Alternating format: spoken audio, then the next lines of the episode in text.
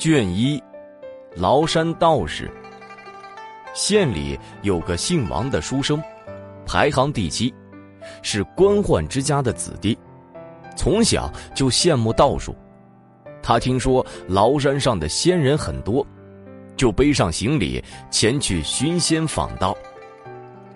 他登上一座山顶，看见一所道观，环境非常的幽静。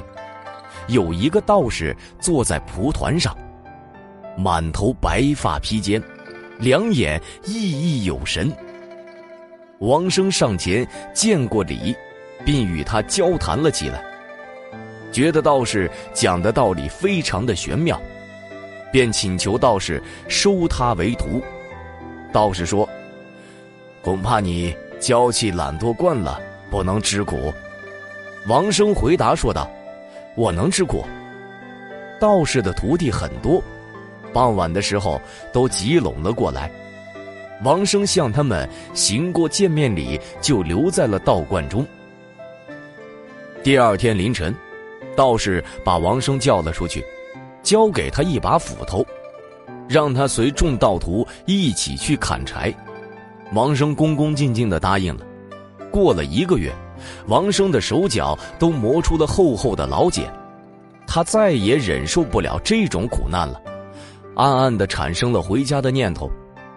有一天傍晚，他回到观里，看见两个客人与师傅共坐饮酒，天已经晚了，还没有点上蜡烛，师傅就捡了一张像镜子形状的纸贴在墙上，一会儿。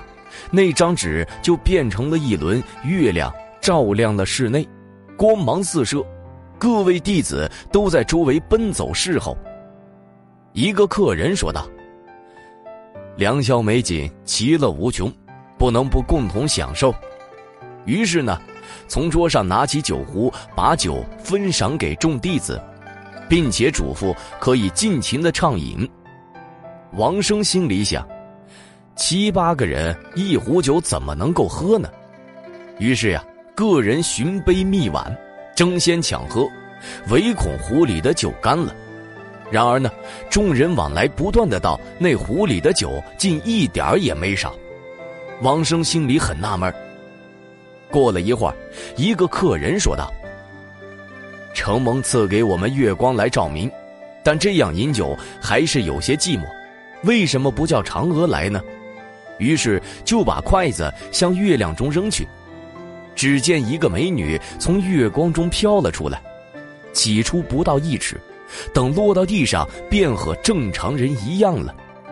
她扭动纤细的腰身，秀美的颈项，翩翩的起舞霓裳舞，接着唱道：“神仙呀，你回到人间，而为什么把我幽禁在广寒宫？”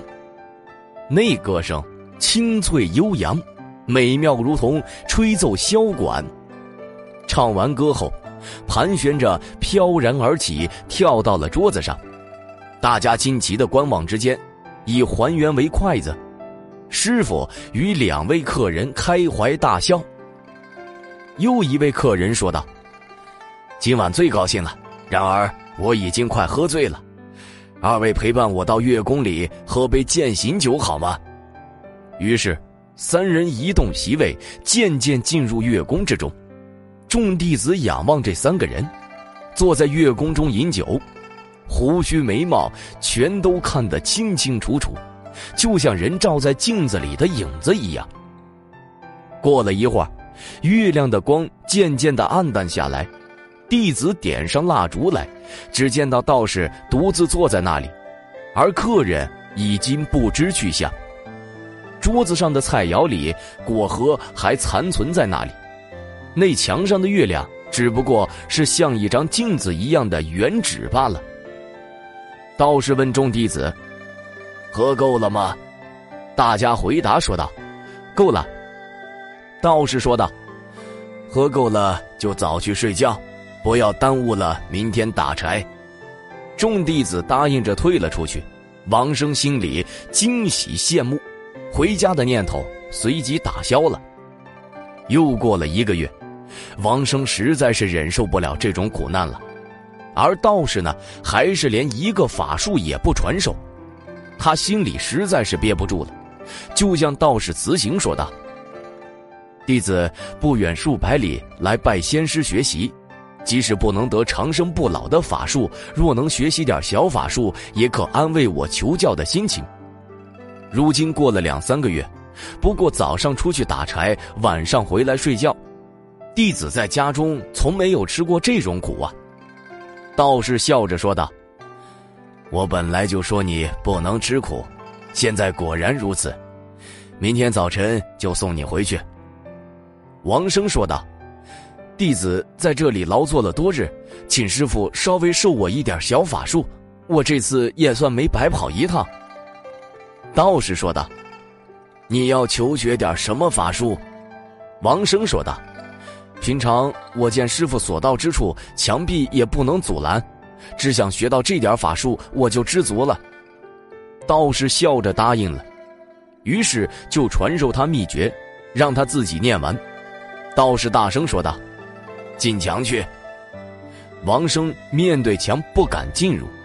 道士又说道：“你试着往里走。”王生就从容的向前走，到了墙根前，被墙给挡住了。道士说道：“低头猛进。”不要犹豫，王生果然离开墙数步，奔跑着就冲过去。过墙的时候，像空虚无物，回头一看，身子果然在墙外了。王生非常的高兴，回去拜谢了师傅。道士说道：“回去后要劫持自爱，否则法术就不灵验了。”于是呢，给了他些路费，打发他回去了。王生回到家里，自己夸耀遇到了仙道，坚固的墙壁也不能阻挡他。他的妻子不相信，王生便效仿起那天的一举一动，离墙数尺，奔跑着冲去，头撞到了坚硬的墙上，猛然跌倒在地。妻子扶起他来一看，额头上鼓起了一个大包，像鸡蛋一样。妻子讥笑他，王生是惭愧又气愤，骂老道士没安好心。